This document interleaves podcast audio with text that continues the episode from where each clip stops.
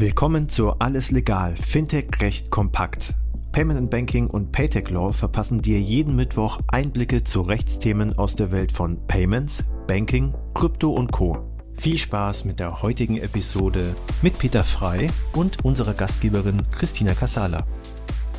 Herzlich willkommen. Wieder eine neue Ausgabe. Alles legal. Fintech recht kompakt. Und lasst mich lügen, wir sind jetzt in der sechsten oder siebten Ausgabe mit Peter Frei. Er ist äh, Anwalt in der Rechtsanwaltskanzlei in München von Ennerton. Und wir haben uns in den letzten Folgen schon mit der PSD3 und der PSR beschäftigt. Wir haben vergangene Woche damit aufgehört, dass wir uns über viele Bereichsausnahmen unterhalten haben und Änderungen. Ganz relevant wird es, wie es sich um äh, Limited Networks verhält. Auch da gibt es meines Erachtens oder meines Wissens nach auch Änderungen. Welche werden das sein? Hallo Peter erstmal. Ja, grüß dich, hallo. In der Tat, also die Limited Network und die Limited Range-Ausnahme, die ist natürlich auch wieder drin in der äh, PSD 3. Wenn du dich erinnerst, äh, Christine, haben wir mal einen ganzen Podcast gemacht zu diesen Ausnahmen, ja, als die EBA-Guidelines herauskamen. Und eigentlich nach erster Analyse des Wortlauts dieser Ausnahme ist festzustellen, oder es sind keine wesentlichen Änderungen festzustellen, welche Überraschung. Allerdings wird äh, diese positive Erkenntnis erstmal wieder dadurch getrübt, dass äh, der äh, Entwurf sagt, dass die EBA zu dieser Ausnahme noch Leitlinien mit Auslegungshinweisen erlassen wird. Das heißt, wir haben jetzt noch gar keine klare Kenntnis darüber, wie äh, die EBA äh, diese Ausnahme zukünftig interpretieren wird. Die Frage ist, bleibt es äh, bei der bisherigen Interpretation nach den geltenden EBA-Leitlinien oder wird die EBA sich da was Neues einfallen lassen? Da müssen wir leider noch abwarten. Kannst du noch mal zwei, drei Takte zu den Leitlinien der EBA sagen? Ja, also die EBA hatte ja aufgrund der Tatsache, dass gerade diese Ausnahme sehr unterschiedlich angewendet wurde in den einzelnen Mitgliedstaaten, gemeinsame für alle äh, Staaten, Mitgliedstaaten geltende Auslegungshinweise erlassen. Und diese Auslegungshinweise haben im Wesentlichen auch die BaFin-Verwaltungspraxis aufgegriffen. An ein oder zwei Stellen gab es Änderungen in Bezug auf die BaFin-Praxis. Es wurde erleichtert oder bisher hat die BaFin oder vor den EBA-Leitlinien hatte die BaFin die Ausnahme im Internet, im Online-Bereich sehr restriktiv äh, angewendet. Das wurde ein bisschen großzügiger gesehen von der EBA, was als richtig Neues hinzugekommen ist, dass die Ausnahme auch von qualitativen und quantitativen Aspekten abhängig sein wird. Also äh, Beispiel, wenn du eine Gutscheinkarte hast, mit der du in einem eng begrenzten Akzeptantenkreis einkaufen kannst oder nur ein eng begrenztes Spektrum von waren, dann wird für die Nutzung der Ausnahme äh, auch eine Rolle spielen, in welchem Volumen du diese Karten ausgibst. Leider sind da überhaupt keine näheren Schwellenwerte und so weiter angegeben. Das heißt, da ist wieder ein Stück Rechtsunsicherheit eingekehrt und da wird man halt abwarten müssen, wie sich die Verwaltungspraxis weiter dazu verhält. Es ist ja, das hatten wir in den vorangegangenen Podcasts ja schon besprochen, es ist ja ein Entwurf und vieles ist ja auch noch nicht final zu Ende diskutiert. Und das scheint eben auch ein weiterer Punkt zu sein, der noch nicht völlig gefüllt ist mit Inhalt, richtig? Ja, Christina, genau so ist es. Also da müssen wir schlichtweg warten, bis wir die, zumindest die äh, Leitlinien der EBA im Entwurf vorliegen haben was noch einige Zeit dauern wird. Es gibt ja auch noch eine gewisse Frist, bis das alles auch in Sack und Tüten gegossen ist. Was hat sich denn noch getan, so im Bereich der Bereichsausnahmen? Also gibt es da noch weitere Punkte, die beachtet werden müssen? Ja, für das Thema Bargeld, Bargeldversorgung gab es noch eine relevante Ausnahme.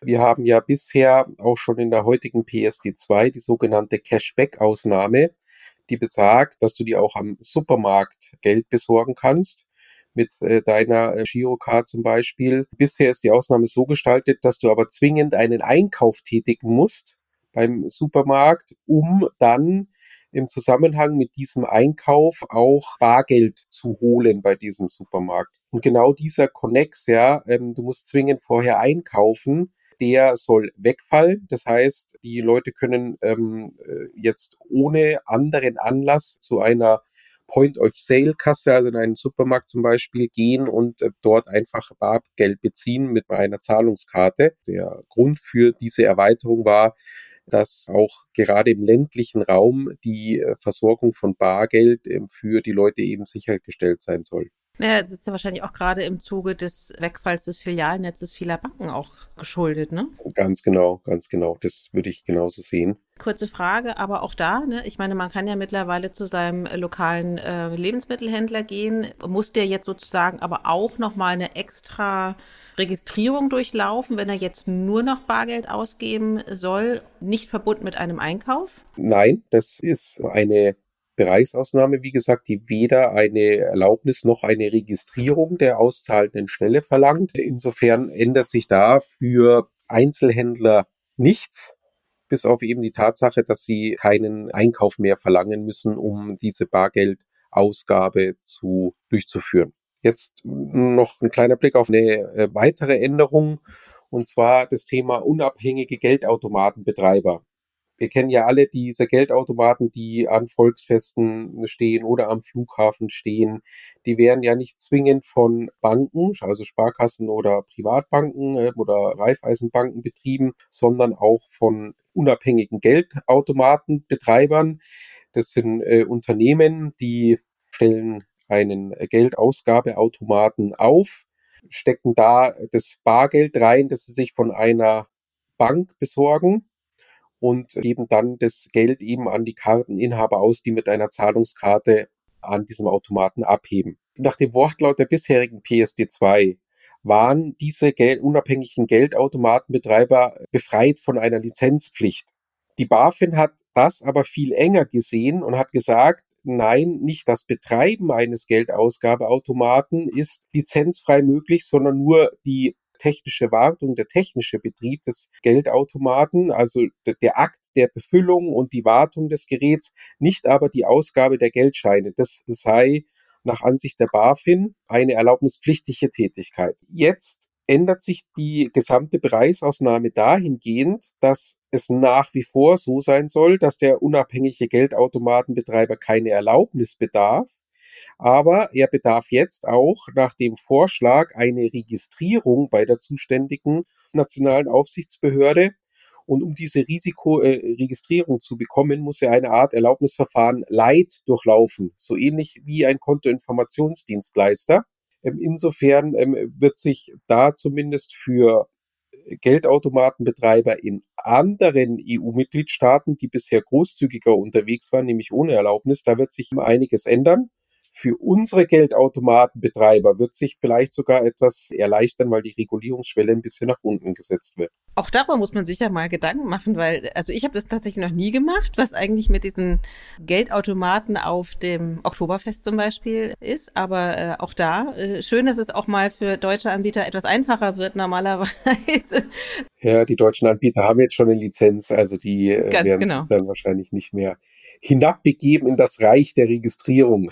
Gut, wie äh, praxisrelevant auch die Limited Networks und die Limited Range Ausnahme ist, haben wir in den in zurückliegenden zehn Minuten besprochen. Wir machen nächste Woche weiter. Gab viel Kritik an der PSD2 hinsichtlich vor allen Dingen bestimmter Begrifflichkeiten. Ob sich da etwas verbessert, das äh, besprechen wir nächste Woche. Vielen Dank, Peter. Gerne. Tschüss. Das war alles legal, Fintech-Recht kompakt für dieses Mal. Wir freuen uns, wenn ihr uns auf eurer Lieblings-Podcast-Plattform abonniert. Übrigens, wenn ihr noch tiefer in die Welt des Fintech-Rechts eintauchen wollt, dann abonniert unbedingt auch Paytech Talk, der Podcast von Payment Technology Law. Dort steigen unsere Experten noch deutlich tiefer in komplexe Materien ein. Viel Spaß dabei und bis zum nächsten Mal bei Alles Legal, Fintech-Recht kompakt.